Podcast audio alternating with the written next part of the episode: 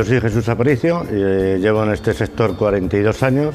Y bueno, pues surgió la idea, una apuesta que tenía ilusión por tener algo propio, monté un local en, en otro sitio, estuve cinco años y francamente se me quedaba pequeño, con lo cual quise invertir en uno más grande.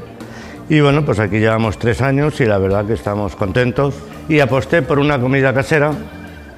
Yo soy de un pueblo de Toledo y bueno, pues siempre me ha gustado los guisos de cuchara y los pescados, los asados, un poco de todo. Y he hecho ahí una carta un poco pues tradicional. Pues el plato más demandado es el cocido, que lo ponemos los martes. El cocido es un plato súper socorrido, son dos platos, hace falta que haga frío, pero lleva tiempo para que se haga un caldo en condiciones.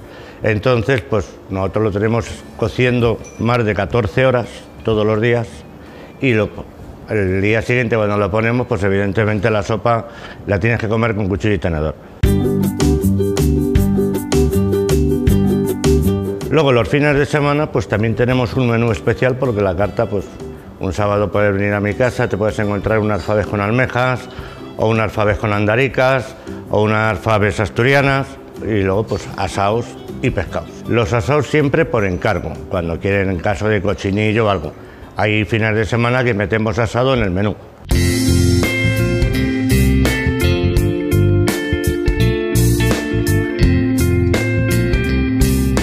Yo voy personalmente a comprar al Mercamarí y voy dos o tres días a la semana. Todos los pescados en el menú de diario son frescos y los fines de semana igual. Bueno, pues la bodega es un poco sencilla porque al trabajar con vino, pues la inversión en vinos no es muy grande porque no tienen demanda. Pues tiene cinco o seis referencias, tanto Rioja como Ribera, y bueno, pues con eso vamos satisfaciendo al cliente. Pues hago comidas de empresa, hago eventos y bueno, pues van con un menú especial, cada plato lleva un vino y bueno, pues los empieces son así, ten en cuenta cuando empiezan a conocerte como mínimo, pues son tres años, justo lo que acabamos de hacer nosotros.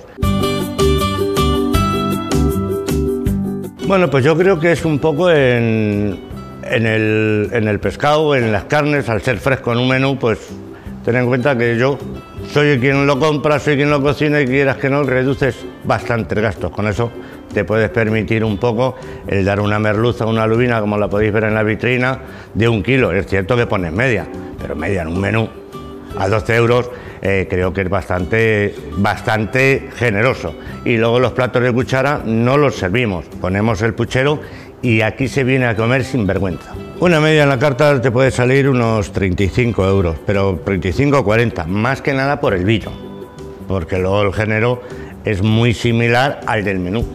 Los fines de semana el menú cobramos 22 euros, con primer plato, segundo, postre y bebidas. Creo que por 22 euros comete una alfabia que te comes dos platos o lo que te apetezca, comete una buena ensalada, una buena paquillada con culo de cabra una ensalada de salmón con aguacate y vinagreta de miel o una ensalada de pimientos con ventresca. Y luego un segundo que puede ser una pierna de cordero, puede ser un entrecó, una chuleta de ternera, un rabo de toro o una carrillada ibérica o cualquier pescado. Evidentemente 22 euros creo que es más que generoso. Es cierto que ponemos el vino de la casa. El personal es muy cercano al cliente, de hecho los clientes entran como clientes y salen como amigos. yo estoy cocinando, salgo fuera, les saludo y demás, y es, una, familiar, es un entorno familiar.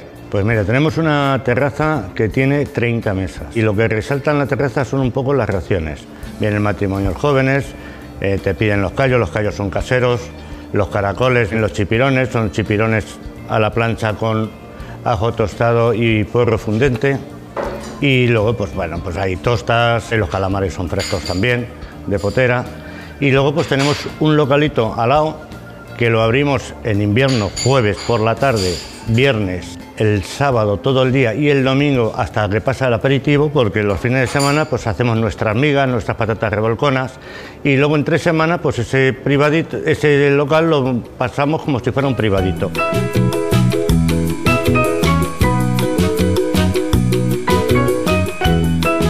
Yo os invito a mi casa a que vengáis a probar los platos de cuchara tanto fines de semana como a diario y los pescados que tenemos para que veáis que no exagero nada, y en casa Paricio se come de vicio.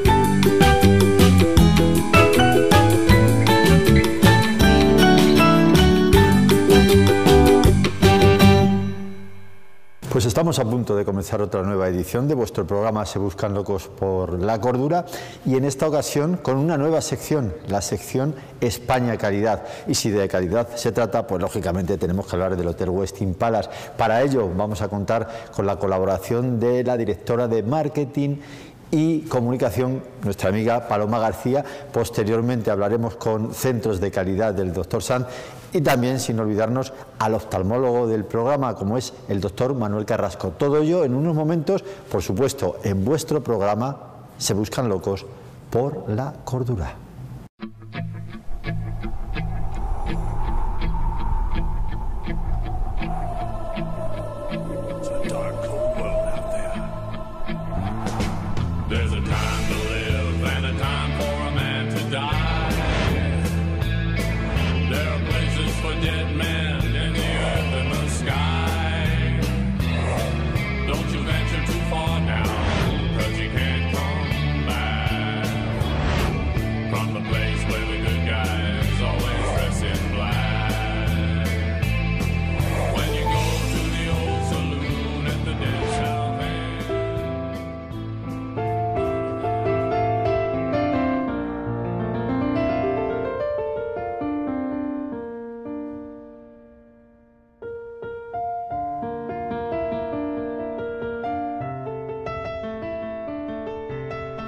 Muy bien.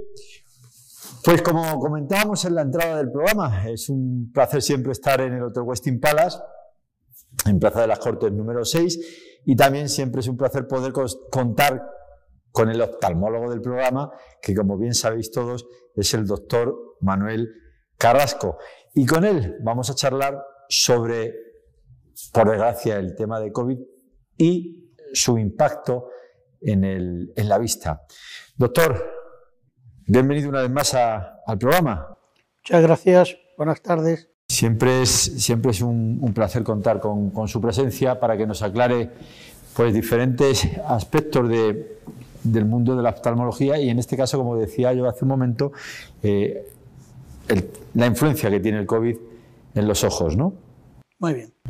Bueno, pues eh, ya, comentamos en otro programa un poco eh, el asunto, pero me gustaría ahondar un poquito más, ¿no? Eh, hay ya más evidencia en cuanto al tema de la transmisión ocular, el COVID a través de los ojos, ¿no existe? ¿Cómo es esto? Sí existe, vamos a ver, siempre que hay un paciente con COVID, siempre no, en un 1%, un 2% de casos, va a provocar una conjuntivitis vírica. Esa conjuntivitis vírica es contagiosa como cualquier conjuntivitis. Entonces se ha visto que gente que padecen COVID, cuando se le ha hecho un muestreo conjuntival o se le ha hecho un estudio de la lágrima, se ha observado que existen restos de virus en la lágrima y en la conjuntiva.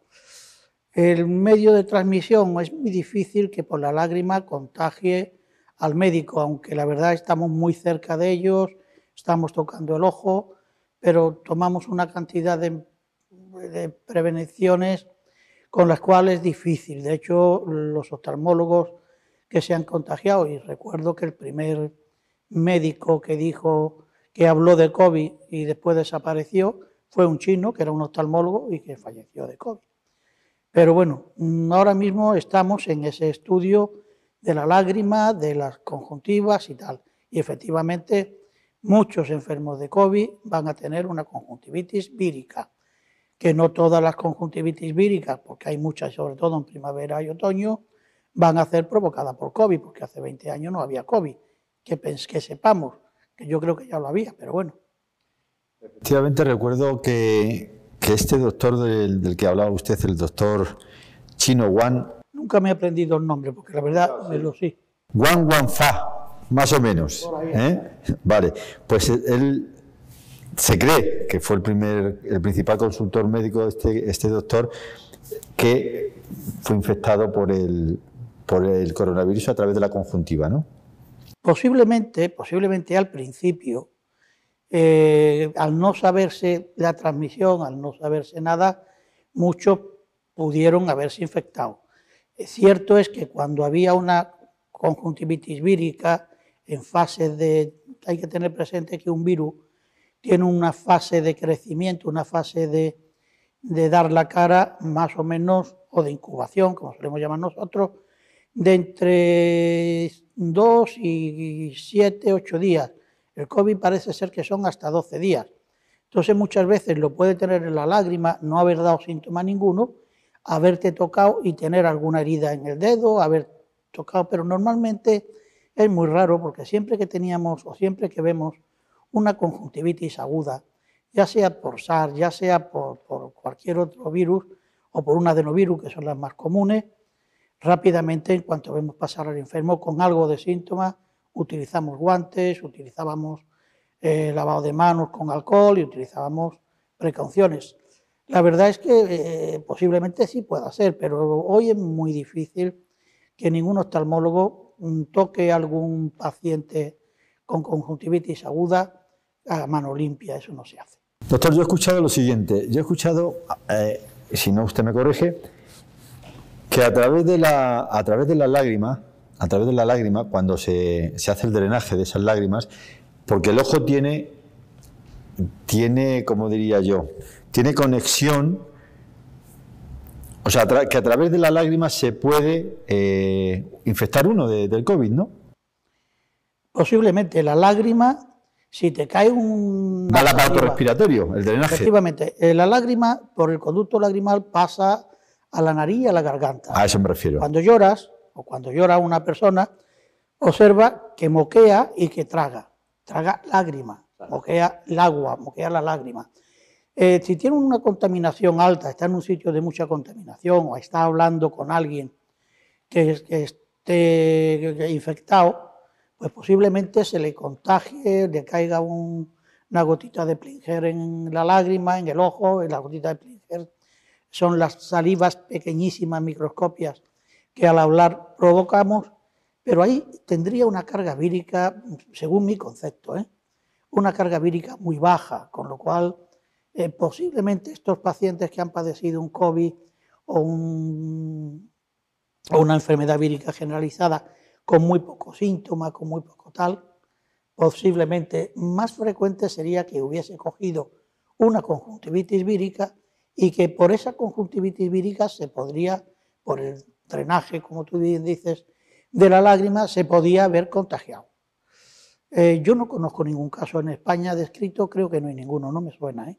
O sea que usted no ha, tenido que atender en su consulta a nadie con estos problemas. Eh, no, he tenido que atender a gente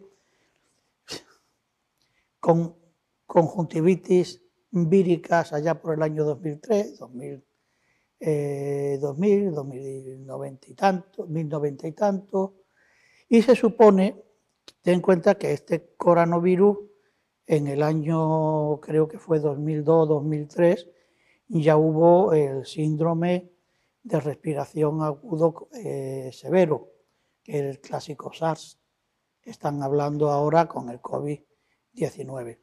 Y aquello fue pues la clásica que empezó en China, y fue una primera mm, infección no pandémica, pero sí epidémica importante, incluso pandémica, del año 2003. En el 2012 vuelve a haber otra, que es el síndrome eh, de, la, gripe o de la infección respiratoria de Oriente Medio, del Oriente Próximo, el Medio Oriente que le llamaban.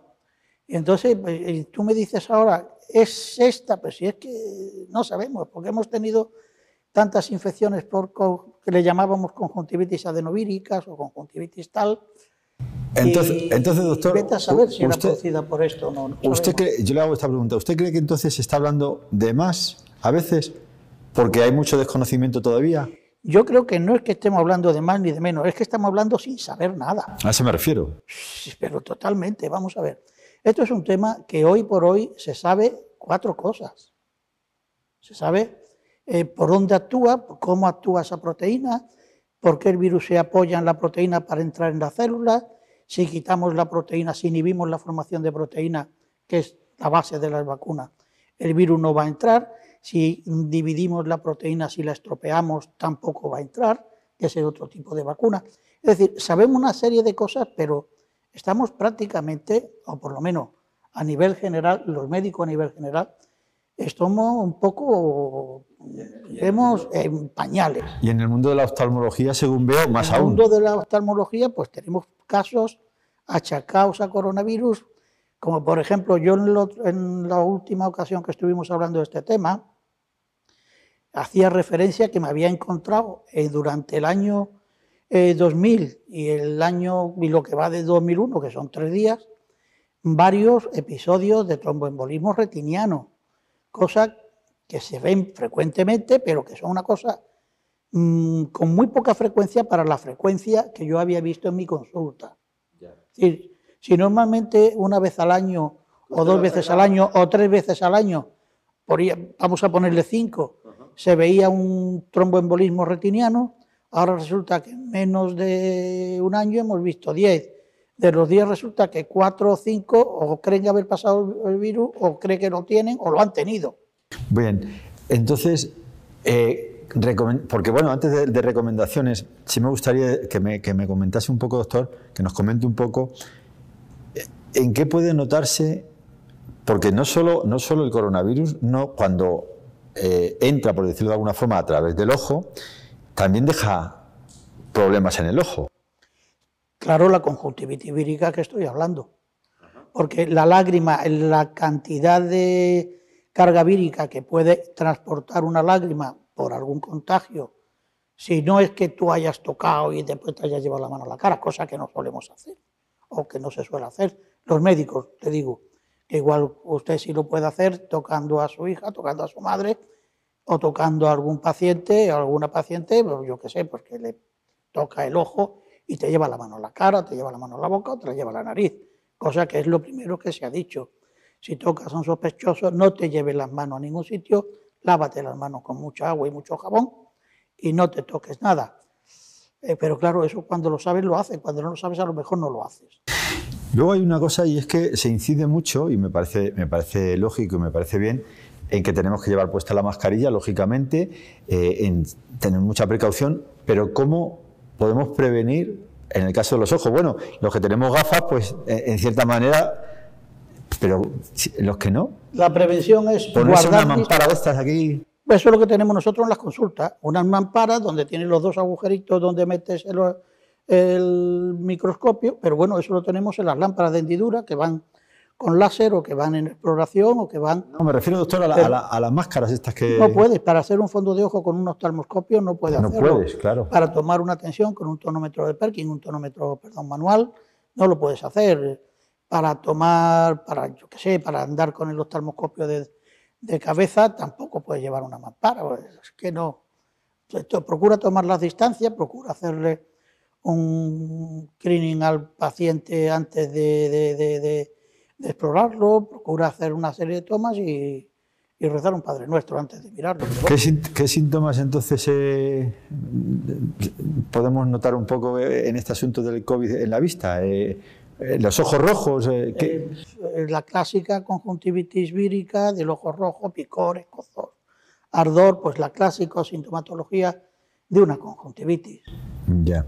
Y sobre todo sospechar si has estado con alguien, si no has estado con alguien a nivel de ojo no hay una sintomatología clara, solamente pues el de una conjuntivitis normal y corriente.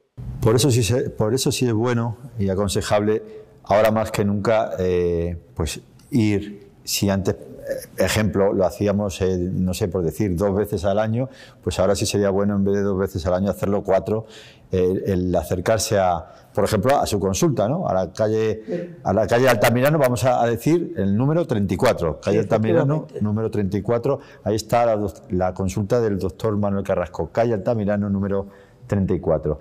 Eh, decía eso, ¿no? Que ahora más que nunca, pues sí es importante. Se hacen más revisiones, se están haciendo más revisiones, la gente tiene mucho miedo de ir a cualquier consulta, sea de lo que sea Hombre, es muy difícil en una consulta donde hay solamente tú y el paciente, donde normalmente cada hora o cada media hora, dependiendo, se cita un paciente.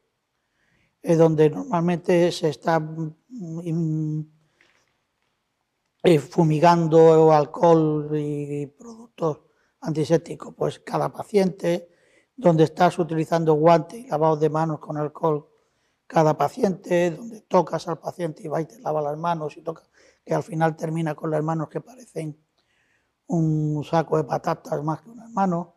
Eh, pero bueno, oye, te tomas una serie de medidas, pero bueno, prevenir, prevenir. Ahora mismo lo único que estamos aconsejando, pues mantener mucho la distancia. Si hay alguien, eh, utilizar las mascarillas cuando la distancia va a hacer.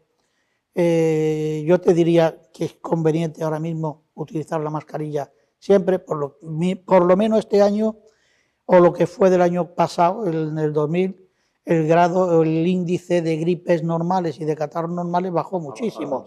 Pues bueno, ahí tienes que, no sé para qué sirve la mascarilla, pero para algo sirve. Sobre todo sirve para que tú no transmitas.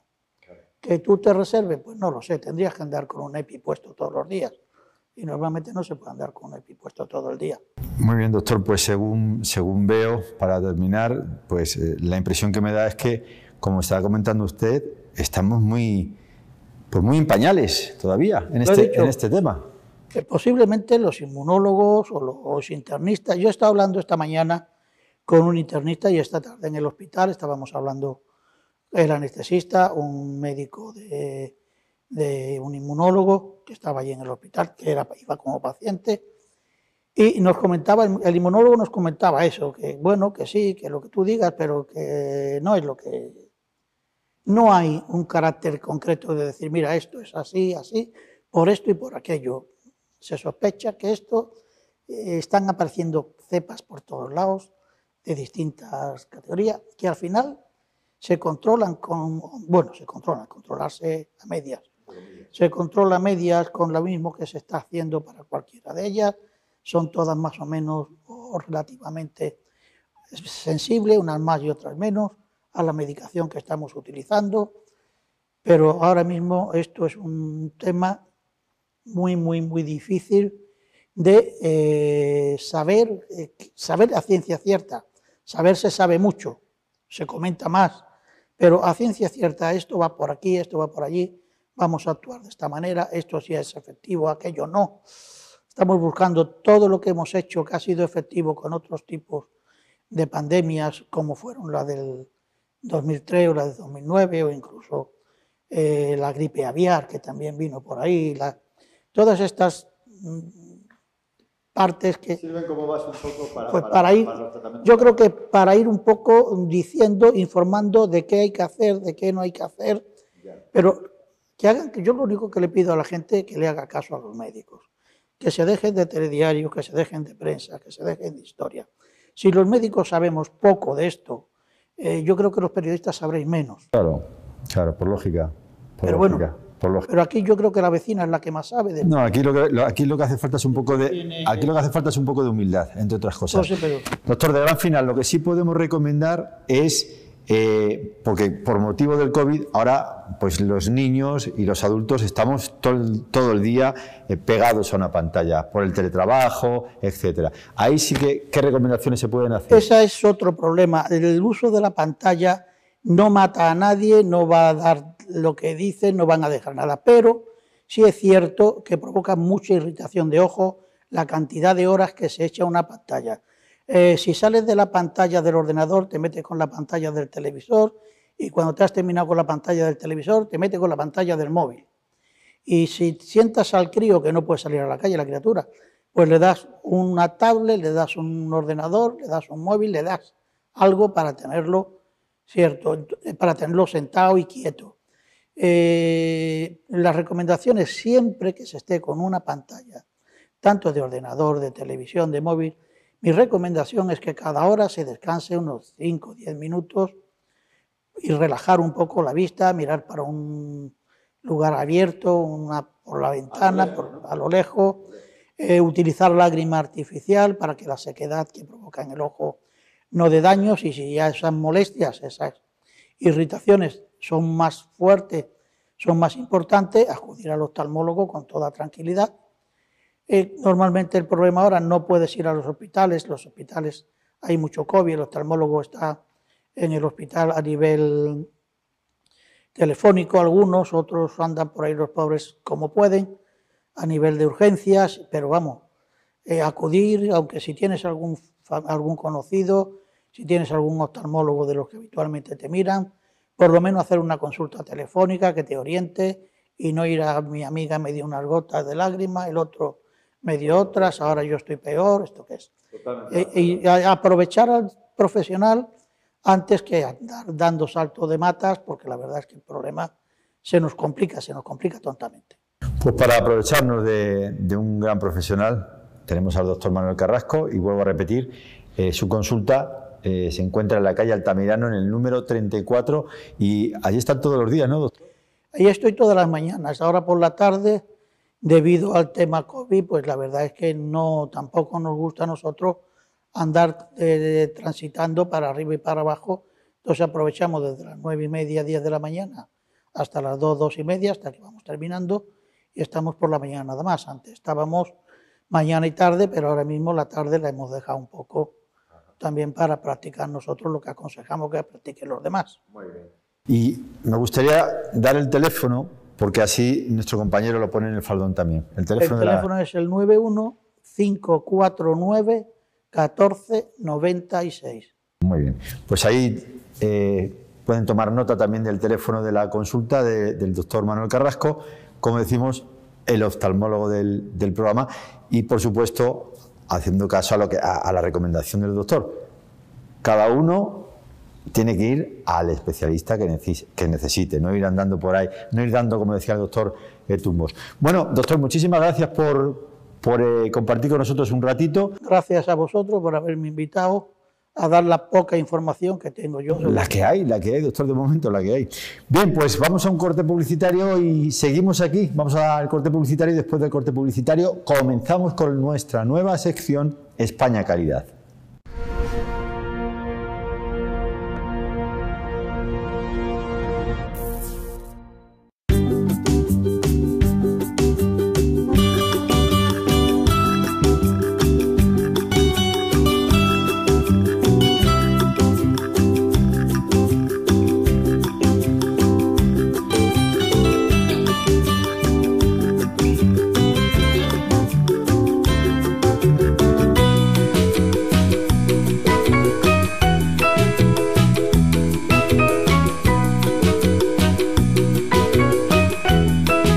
Yo os invito a mi casa a que vengáis a probar los platos de cuchara tanto fines de semana como a diario y los pescados que tenemos para que veáis que no exagero nada y en casa Paricio se come de.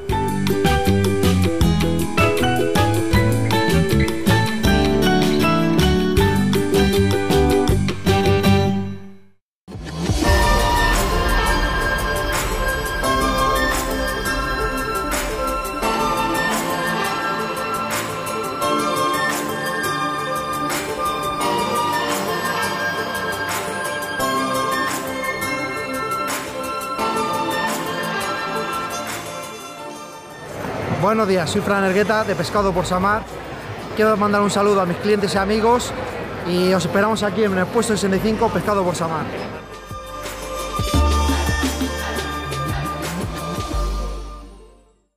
Tus manos están limpias. ¿Y tus dientes qué tal?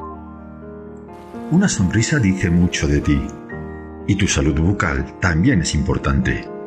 En la Clínica Centros de Calidad Dental Dr. Sanz contamos con un equipo multidisciplinario de profesionales en odontología, endodoncia, estética dental, ortodoncia, implantes, prótesis, periodoncia y blanqueamiento dental. Visítanos y luce una sonrisa saludable. Centros de Calidad Dental Dr. Sanz.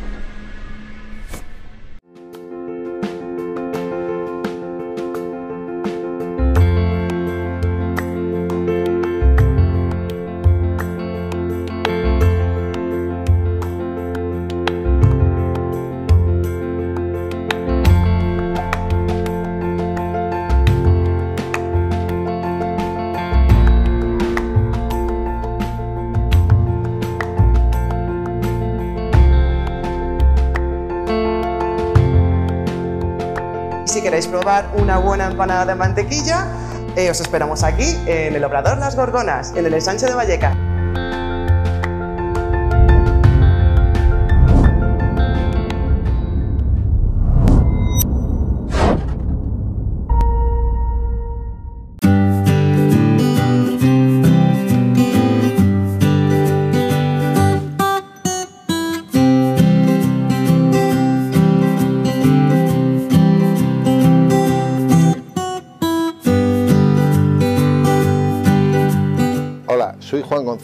De Casa Juan y la sidrería de Juan, que está en Francisco de Sales 41 y Casa Juan en Infanta Mercedes.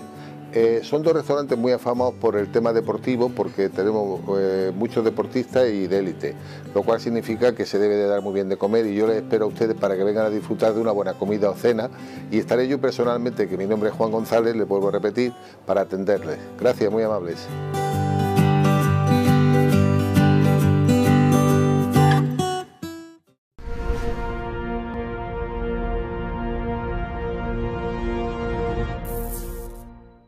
Estamos muy contentos, por supuesto, de estar en el Hotel Westin Palace, en Plaza de las Cortes, en el número 7, y también estamos muy contentos porque vamos a dar paso a una nueva sección, un nuevo apartado dentro del programa Se Buscan Locos por la Cordura. La sección lleva por nombre España Calidad.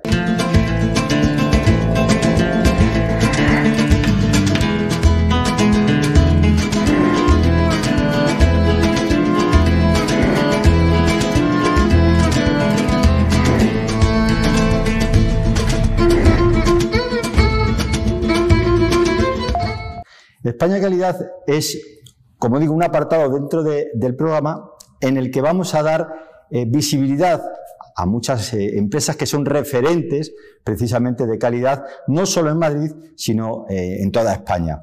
Y hemos pensado que la mejor opción, como no era, comenzar con el Westin Palace. Y para ello hemos pedido la colaboración, como, como de costumbre, de nuestra amiga eh, Paloma García. Paloma García es la directora de marketing y comunicación de, aquí del Hotel Westin Palace. Paloma, muchísimas gracias una vez más. Pues nosotros encantados. Muchísimas gracias a ti por invitarnos eh, una vez más a estar con vosotros en el programa y bueno, y sois siempre muy bienvenidos aquí al hotel. Muchísimas gracias. Eh, Paloma, comentarte que yo creo que ya llevamos como unos seis años más o menos juntos. Pues ahora mismo no recuerdo, pero si tú lo dices, probablemente podemos llevar casi seis años. Casi seis años. Y ahí seguimos, ahí seguimos eh, disfrutando, aguantando, aguantando, por supuesto, en estos, en estos tiempos que, toca, pero eso sí, con mucho optimismo. Bien, Paloma, a mí me gustaría, eh, ya que estamos en, un hotel que tiene tantísima historia, eh, antes de centrarnos un poco en, la actualidad, que tú nos hables, porque yo sé que tú eres una preparadísima en ese ámbito de la, de la, historia del hotel, pues yo te he visto en muchas ocasiones. Bueno, pues mis compañeros, eh, yo llevo ya muchísimos años, pero mis compañeros me, me, suelen ir recordando y yo voy transmitiendo esa tradición oral que me van contando a lo largo de, de tantos años, pues eh, compañeros más antiguos que ya no están, que se han jubilado, pero que muchas veces les pido la colaboración porque, bueno, el hotel tiene 108 años ya. 108 años. Acabamos de cumplir eh, justo en el, hace unos meses 108 eh, años y como ves el hotel se mantiene en muy buen estado de, salud. Fue el primer, el primer establecimiento que se construyó en Madrid con una técnica que se llamaba hormigón armado y que en aquellos momentos fue algo súper novedoso. Yo siempre me gusta recordar que sería como cuando construyeron a las cuatro torres, pues fue un edificio que tuvo muchos premios, de hecho está reconocido como bien de interés cultural. Y si no estoy mal informado, creo que todo comienza con la amistad del marqués de, la Vega Inclán. La amistad del marqués de la Vega Inclán con Alfonso XIII y Georges Marquet, que era un empresario belga que dicen que ganó todo el dinero en las carreras de caballos. Y entonces, pues el rey y el marqués de la Vega Inclán hicieron las veces de, promotores eh, pues, para que se construyera el hotel.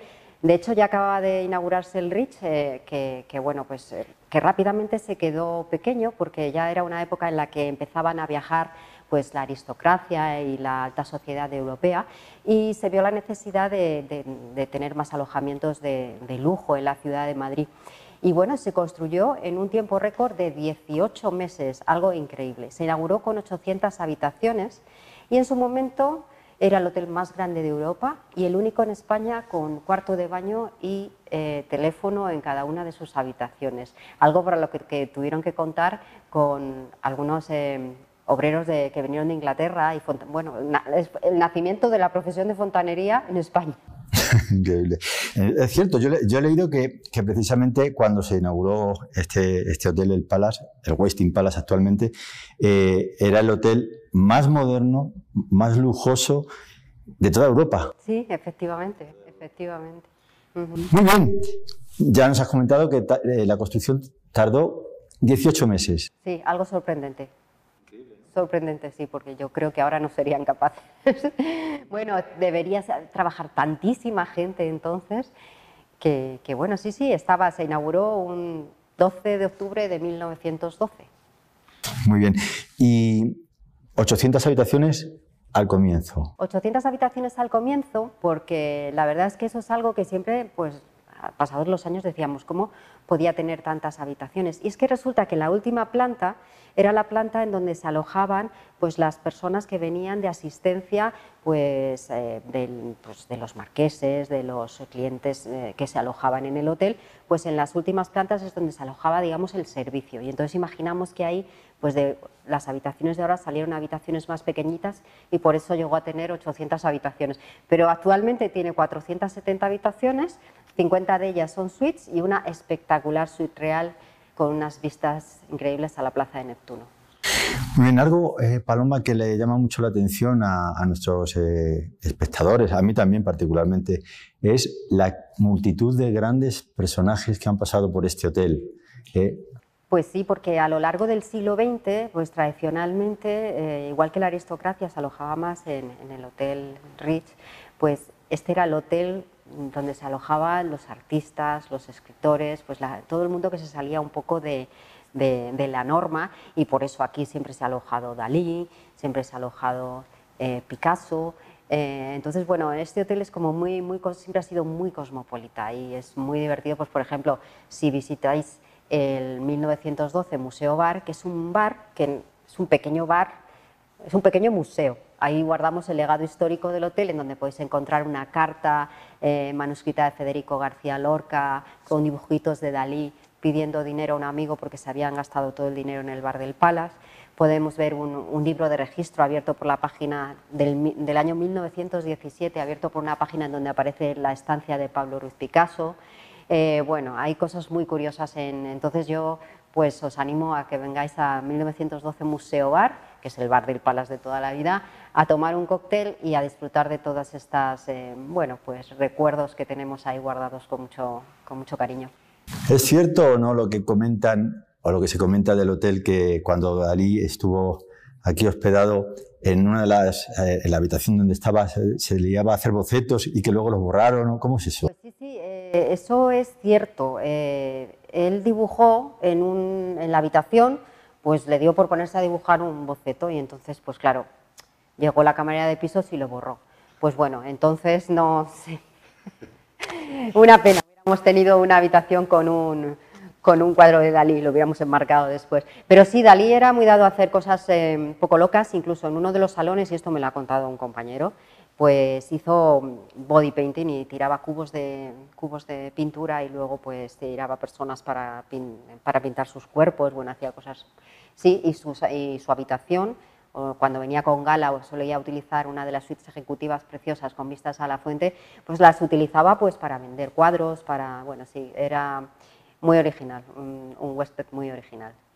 Bueno, aparte de, estos grandes, eh, el caso de la pintura, en el caso de, Dalí, eh, el poeta Federico García Lorca, mm, ya más en nuestros tiempos pues han pasado infinidad de grandes artistas también, ¿no? Sí, claro, grandes artistas, pues bueno, los Rollins han alojado muchas veces aquí, Bruce Springsteen, eh, Michael Jackson se alojó en el año 88 y, y bueno, curiosamente pues pidió que se montara un escenario para ensayar. Fue cuando vino aquí al concierto de, creo que fue en el, en el Vicente Calderón, me parece, que fue en el año 88, y pidió que se instalara una pista de baile y una tarima para... También pidió que se cubriera de negro todas las ventanas para que no entrara nada de luz y vino con su propio cocinero, eso sí. Fue, era la época en que, la, que me recordaba ahora porque era la época en la que venía con, con la mascarilla negra, que ahora nos trae, la utilizamos. ¿Bob Dylan también estuvo? Eh, bueno, eh, bueno, la lista de clientes es muy, muy larga, pero nosotros, para nosotros también, pues bueno, la confidencialidad claro. es, una máxima. Perfecto. Eh, Paloma, vamos a, centrarnos un poco ahora ya en nuestro, en nuestro tiempo, ¿no? Porque lógicamente todos, de una u otra manera, nos hemos tenido que reinventar, porque que yo sepa, según lo que he leído además, el Hotel, el hotel Palace solo ha estado cerrado en dos ocasiones. Efectivamente, el hotel ha estado cerrado solamente en dos ocasiones. Eh, la primera fue hace 80 años, eh, durante la Guerra Civil Española, que estuvo cerrado durante los tres años que duró la guerra. Pero bueno, estuvo cerrado parcialmente porque estuvo abierto como, como hospital. De hecho, en la cúpula es donde se llevaban a cabo las operaciones, porque mm, con la luz que entraba por la, por la vidriera, pues evitaban que cualquier falta de suministro eléctrico pues, pudiera cortar una operación. Y esa fue la primera vez y la segunda vez pues ha sido eh, el año pasado, eh, desde, pues desde el toque de queda, me parece que fue alrededor, el estado de alarma, cuando se declaró el estado de alarma fue a mediados de marzo, pues el hotel estuvo cerrado hasta el día 27 de agosto. Eh, fue el primero de los grandes hoteles de Madrid en abrir sus puertas, el 27 de agosto, y bueno, pues desde entonces para nosotros la prioridad total y absoluta es la seguridad de todos nuestros clientes, de todos nuestros empleados, de todos nuestros visitantes. Y para eso pues nos hemos adaptado eh, pues eh, implementando todas las medidas de seguridad posibles para crear un espacio si bien no es posible el riesgo cero, pero que sea lo más seguro posible para todos nuestros clientes y para todos nuestros visitantes, para que ellos vengan aquí con total tranquilidad y solamente tengan que disfrutar. ¿Qué tipo de medidas? Cuéntanos alguna de las medidas que habéis implantado en el hotel a raíz de, pues mira, eh, algunas de las medidas, por ejemplo, pues eh, a, lo largo del hotel puedes encontrar estaciones de limpieza de, de desinfección de manos, pues muy habitualmente en la entrada de cada salón. Después, pues a los salones. Los salones hemos recalculado la capacidad de todos los salones para mantener la distancia de seguridad y si en un salón donde antes cabían 400, ahora caben 100, pues pero que con seguridad se puedan celebrar las reuniones. Eh, ¿Qué más en las habitaciones? Todos los clientes, por si acaso lo han olvidado, pues encuentran una cajita donde tienen una mascarilla, unas toallitas eh, y, un, gel, un, gel, desinfectante. Eh, ¿Qué más? Normalmente hasta 24 horas después de que se marcha el huésped no entra la camarera de pisos a limpiar y solamente entra durante la estancia del cliente cuando el cliente lo desea, es decir, y nunca con el cliente dentro, por supuesto.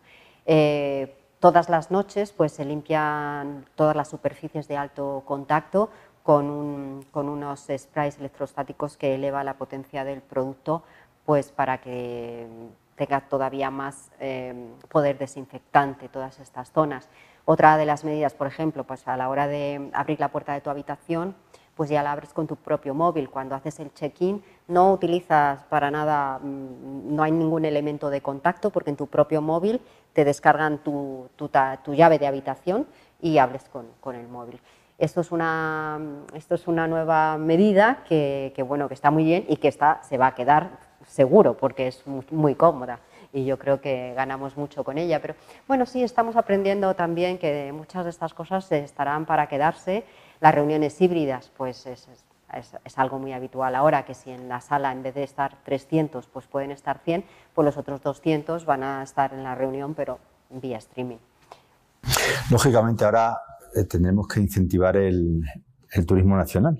El turismo nacional, efectivamente, nosotros estamos pues em, trabajando mucho eh, bueno, el captar ese mercado nacional porque y de hecho pues yo creo que lo estamos consiguiendo y los últimos fines de semana la verdad que sobre todo pues eh, es una buenísima idea venirse a pasar un fin de semana al Palas, estás en pleno centro de Madrid con el Museo Thyssen a tu izquierda, con el Museo del Prado enfrente, a 150 metros Caixa Forum, a 300 aproximadamente tienes el Museo Reina Sofía, el barrio de las letras en sí, el barrio de las letras es una delicia para pasearlo, entonces es una buenísima idea, pues aunque no hay necesidad de viajar muy lejos para venirte a pasar un fin de semana al Palace y, haces algo, algo diferente. Entonces, bueno, estamos haciendo ofertas muy interesantes, que esto es para el mercado madrileño, por supuesto, pero pues para el mercado local, para el mercado doméstico, digamos, para españoles, pues también estamos haciendo ofertas pues para descubrir mejor España. Siempre que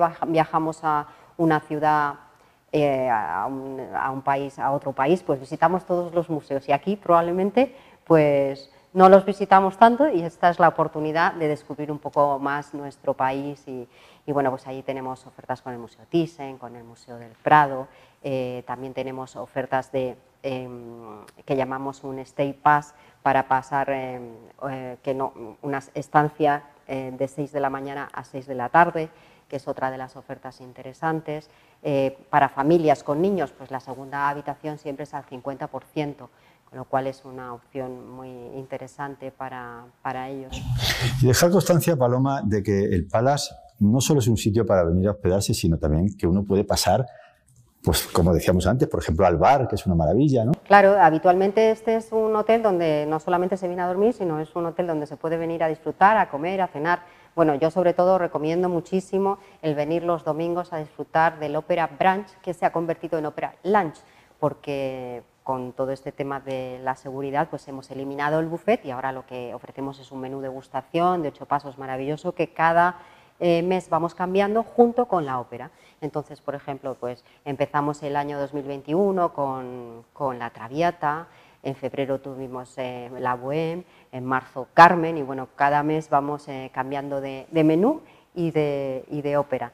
Aparte que todos los, los, trajes que llevan los artistas son gracias a, Sastrería Cornejo que nos viste a los artistas con los auténticos trajes de, las grandes, de las grandes actuaciones, por ejemplo en el Teatro Real. Qué bueno. Bueno, yo en este caso no hablo de oído, yo no hablo de oído, ¿no? Yo hablo porque lo he vivido y lo he vivido, eh, pues eso, porque en cierta ocasión eh, montamos aquí un, espectáculo de flamenco en el que yo disfruté muchísimo, fue cena con, con espectáculo y me di cuenta de un detalle que a mí, a mí particularmente me encantó y lo digo sinceramente, y es que cuando yo, yo vine, yo soy muy inquieto y vine mucho antes para ver cómo iba todo, ¿no? Y recuerdo que bajó al, al salón, eh, lo hicimos en el Círculo, en el Círculo Palas, y bajaron tanto el director Pablo Flores como Paloma a ver cómo iba todo el tema. Entonces, eh, para mí eso me gustó muchísimo ese detalle porque es una, pues eso, es una muestra de profesionalidad, ¿no? Me sentí muy arropado en todo momento y salió de súper lujo, lo digo de corazón porque así fue. Paloma, muchísimas gracias eh, una vez más, tanto a ti como a, Pablo Flores, al director del hotel, por vuestra eh, tremenda acogida, como siempre, con nosotros. Y, te veo muy animada, me alegra muchísimo, de verdad. Claro que sí. ¿eh? Em, hace, hace unos días, ayer creo que fue, tuvimos una mala noticia y es que el, tablao flamenco Villarrosa, por desgracia, ha cerrado sus puertas para siempre. Y el día 9 de febrero tuvimos también una muy mala noticia que fue el fallecimiento de uno de los genios de la, de la música, galardonado con 23 Oscars de la música, como fue Chis Corea, que tuvimos también el gran privilegio de tenerle aquí en el, en el hotel y entrevistarle. Pero bueno, como digo, te veo muy animada, te veo muy bien y yo, sinceramente, a mí eso me encanta. Pues nada, muchísimas gracias. Espero teneros aquí muchos años más y para cuando queráis. Te cuento algo antes de cortar. Mi próxima boda, cuando me case, ponle la firma, va a ser aquí en el Palace, seguro. Muy bien, pues vamos a ir a un corte publicitario y si Dios nos lo permite, pues seguimos, seguimos por supuesto aquí en, en el Hotel Westin Palace en el programa Se Buscan Locos por la Cordura.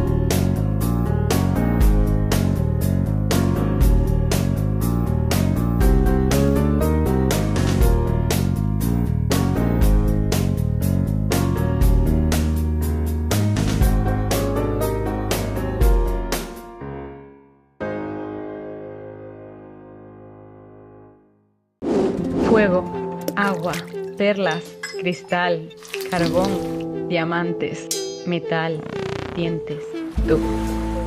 No nos quedamos atrás. Usamos la última tecnología desarrollada para que tengas una sonrisa perfecta. Somos especialistas en implantología y estética dental. Brilla sin filtros. Tu sonrisa es también la nuestra. Reserva ya tu cita. Te esperamos. Odontología Premium. Luxe Dental.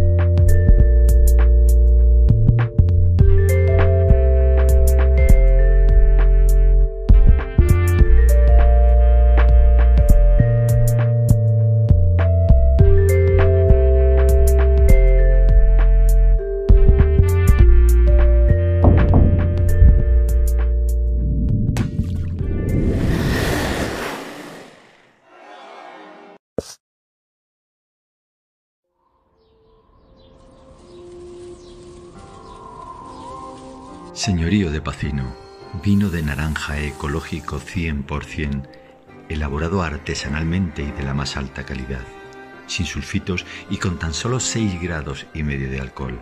Puro sabor a naranja, dejando un rastro clave, suave y ligero frescor especial en la garganta que nunca olvidará.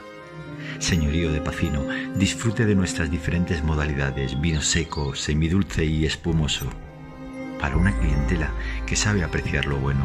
Señorío de Pacino, creado para deleitar.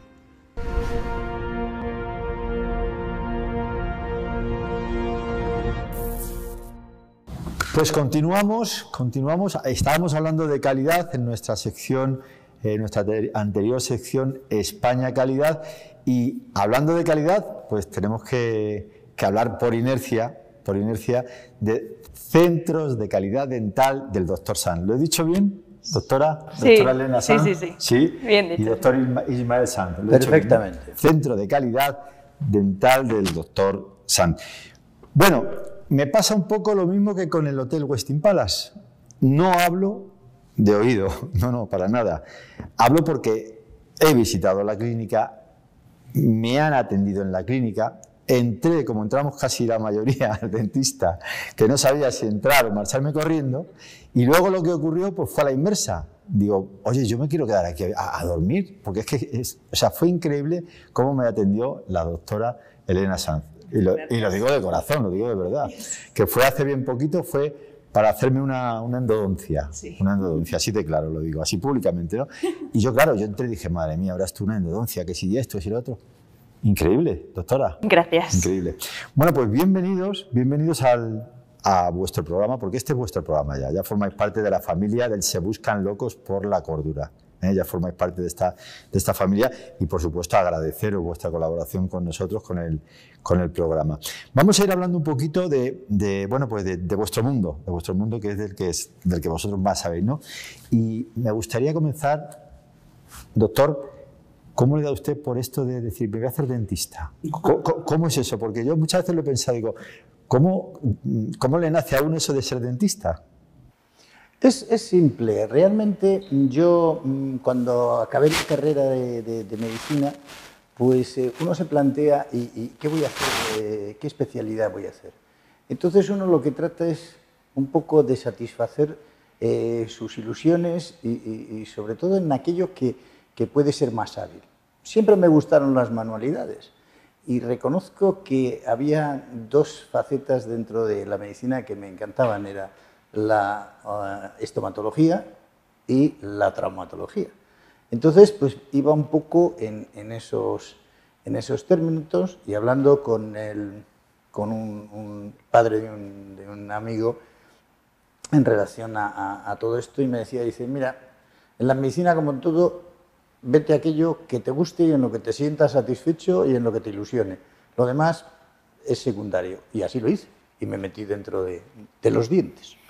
Bueno, ¿y cómo, surge, cómo surgen los centros de calidad dental del doctor Sanz? ¿Cómo surge Bueno, eh, la verdad es que surgió, pues, como, como pasaba muchas veces en, la época en la que yo acabé la especialidad, es eh, vamos a poner una clínica y, vamos a empezar a trabajar en este, en este mundillo.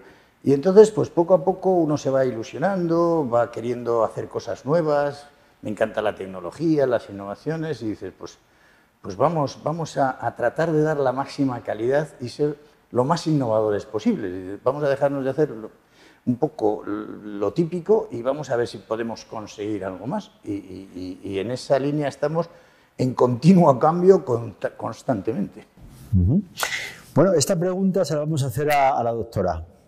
La pregunta es la siguiente, ¿qué cualidades tiene que tener un buen dentista? Se la hacemos a ella porque es una muy buena dentista. no que usted no lo sea, ni, mucho, ni mucho menos, ¿no? Pero... Bueno, por un lado, eh, yo creo que hay dos cualidades esenciales. Por un lado, la buena formación técnica, indudablemente que nosotros siempre buscamos tanto una buena formación de base como continuar la, formación continuada posterior. Y luego, por otro lado, el trato cercano a, los pacientes, eh, entenderles, entender que algunos pues, vienen más nerviosos, como comentabais antes, y bueno, ir, poco a poco eh, ayudándoles, buscar resolver las dudas que nos plantean y, los problemas que nos plantean, desde un punto de vista, pues eso, cercano y, empatizando con nuestros pacientes. Doctora, ¿y eso del miedo al dentista del que hablaba yo al comenzar, eh, sigue tan vigente como antaño o ya no?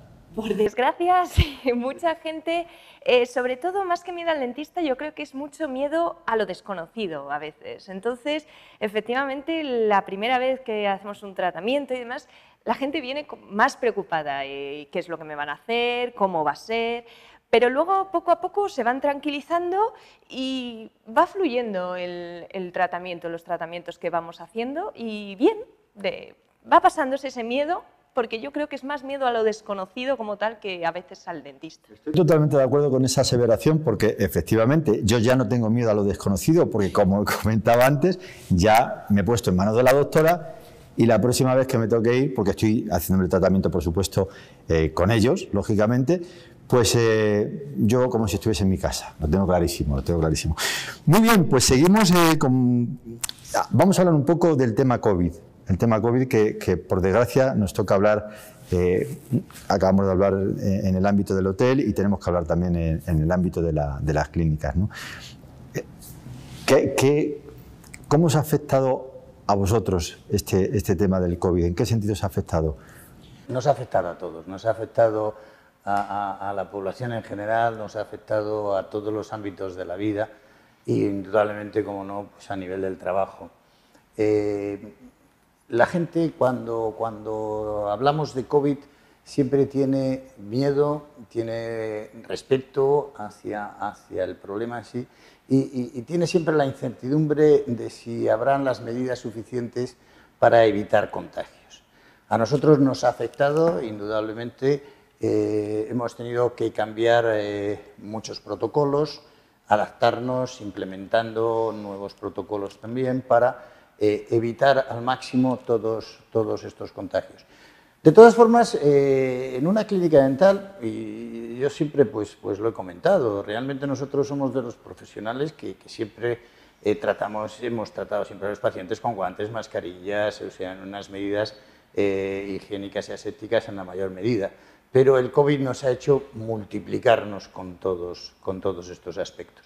Entonces nos ha mm, obligado a reducir, eh, por ejemplo, el aforo en la sala de espera, ser más, eh, mm, más distanciados en las citas, eh, ser más rigurosos a la hora de pedirles a los pacientes que vengan a la hora exacta para evitar aglomeraciones y luego, pues bueno, pues todas las medidas de higiene, de que si gel hidroalcohólico, que si calzas, que si lavado de manos para los pacientes, eh, la desinfección entre, entre pacientes. Indudablemente eso lleva unos 15 minutos aproximadamente, a lo mejor pues, en, tener que acomodar el, el, gabinete para que entre un nuevo paciente. Cuanto antes, pues prácticamente era de seguido. Entonces, bueno, tenemos que implementar todo ello, pero todo es en base a la seguridad. Y la seguridad también es que uno se sienta seguro. Y yo creo que los pacientes cuando ven eso, pues además también eh, les genera una tranquilidad que es muy importante para todos, porque eh, en, la, situación en que estamos viviendo de tanta tensión, todo lo que nos quite un poquito de tensión nos viene bien. Es cierto, porque eh, hace, como comentaba, ¿no? hace unos días cuando estuve en la clínica, recuerdo que le comenté al doctor, lo digo como lo comenté, o sea, como fue, doctor, me impacta la tremenda limpieza que siempre se ve en la clínica. ¿Recuerda que le, hice ese comentario? Efectivamente, lo hablamos. O sea, es una cosa que a mí, y es lo que ocurre, claro, cuando uno entra en un, en un lugar así y ve la tremenda limpieza en esta época de COVID, dice, me encuentro, lógicamente, mucho más seguro. Aparte de la profesionalidad, eso está clarísimo, ¿no? Bien, doctora, dentro de, en este tiempo en el que vivimos con el tema del COVID, hablábamos eh, la primera vez que nos conocimos del bruxismo. Sí. ¿no? Ah, es algo que, El bruxismo lo hemos visto más. Bueno, primero definir el, bruxismo es un movimiento que hacemos con la mandíbula generalmente inconsciente, por eso suele ser por la noche, de apretar los dientes o de mover la mandíbula. Eh, y generalmente es por situaciones de estrés, entonces eh, es como un tic nervioso y nosotros lo estamos viendo más. como ha comentado el doctor, las, vivimos una situación de estrés constante, entonces sí que se ha visto eh, reflejado. El problema del bruxismo, como comentamos la vez anterior, es que a la larga va generando desgastes en los dientes, puede incluso generar fracturas, etc. Y de hecho hemos visto esos desgastes y esas fracturas. Entonces se ha recomendado más el tema de los tratamientos que se realizan de cara, de cara a esa patología que es con férula de descarga, que es el más conocido, etc. Pero efectivamente lo hemos visto más a lo largo de, este año. Por el motivo este que comentamos, por el COVID. Sí, es que además los pacientes nos refieren, sí, es que mm, llevo más nervioso desde hace unos meses porque con la situación actual y además la situación personal de, cada uno, efectivamente influye, influye mucho. Muy bien. Eh, ¿Qué proyectos eh, tiene, doctor? Porque yo no sé, claro, debido a este, este tema del COVID, debido al tema de la pandemia, pues eh, hay muchas, eh, muchas personas que se han, se han echado un poco para atrás, por decirlo de alguna forma, ¿no? Pero yo en el caso de ustedes lo veo todo lo contrario, o sea, veo que hay una... Veo que hay mucha alegría, veo que hay mucha empatía en el, en el equipo, eso también se nota mucho. ¿Y cuáles son los proyectos eh, futuros? bueno, mm, el tema del COVID nos ha, nos ha condicionado en, ciertos aspectos eh, personales a, todos. Entonces llega un momento que, queremos volver a la normalidad. Es muy triste llegar a casa y dices, y, tienes que estar a las 10 o tienes que estar a las 11, no puedes hacer vida social como te gustaría y, y dices, no podemos ir hundirnos poco a poco. La vida tiene que seguir adelante y, y, siempre las tertulias que hacemos en casa, aquí tiene que ser todo positivo y todo para adelante. Entonces nosotros tenemos ilusión, nosotros tenemos ilusión en seguir cada vez haciendo más cosas. Estamos eh, muy metidos en, nuevas tecnologías para digitales, para tanto a nivel de implantología, eh, a nivel de estética, a nivel de ortodoncia, eh, a todos los niveles de, los tratamientos que realizamos habitualmente para decir, esto sigue para adelante, no nos podemos quedar atrás y, tenemos que pasar esto eh, en la mejor forma posible y seguir lo mejor preparados posibles porque la vida sigue. Por supuesto, por supuesto. Doctora, ¿cuál es eh, la intervención más eh, complicada que ha tenido que hacer? Eh, vamos a ver, yo creo que lo más complejo que, realizamos son lo que nosotros llamamos las grandes rehabilitaciones, cuando hacemos tratamientos de estética, de ortodoncia, varios tratamientos combinados que se alargan bastante en el tiempo, cambian mucho la sonrisa de los pacientes. Entonces es un tratamiento complejo porque son muchos factores los que nos influyen, hay que ir muy detalladamente eh, realizándolo y bueno, es un tratamiento con la colaboración del paciente. Son de las cosas más complicadas, pero también de las más satisfactorias que, realizamos.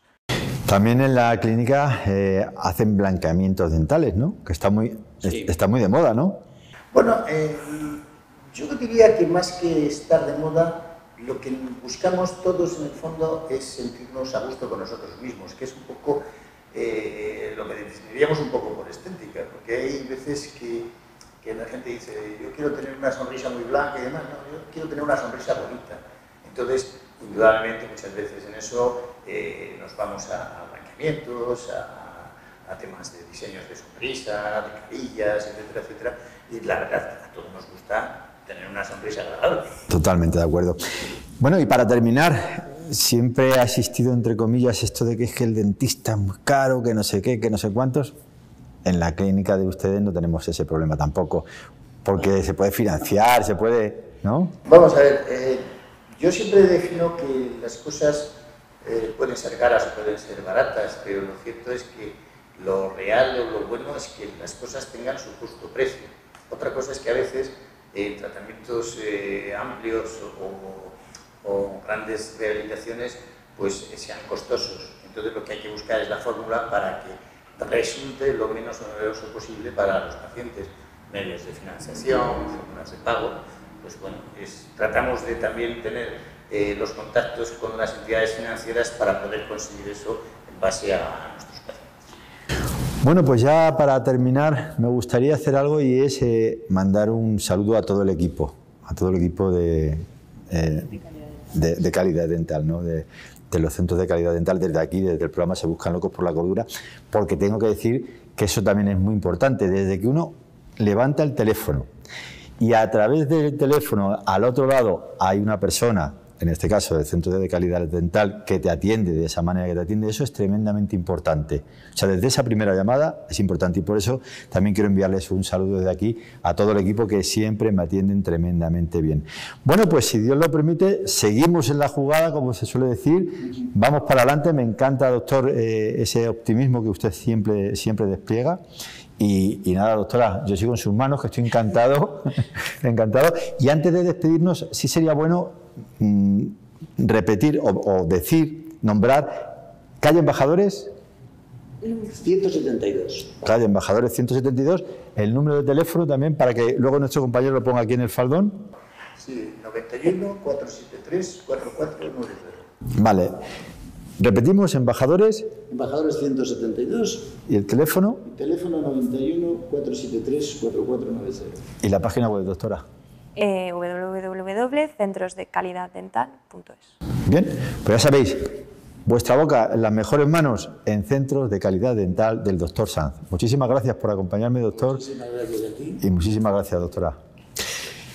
Nos tenemos que marchar, nos tenemos que despedir. Si Dios quiere, nos volvemos a encontrar en otra próxima edición en vuestro programa Se Buscan Locos por la Cordura. Chao.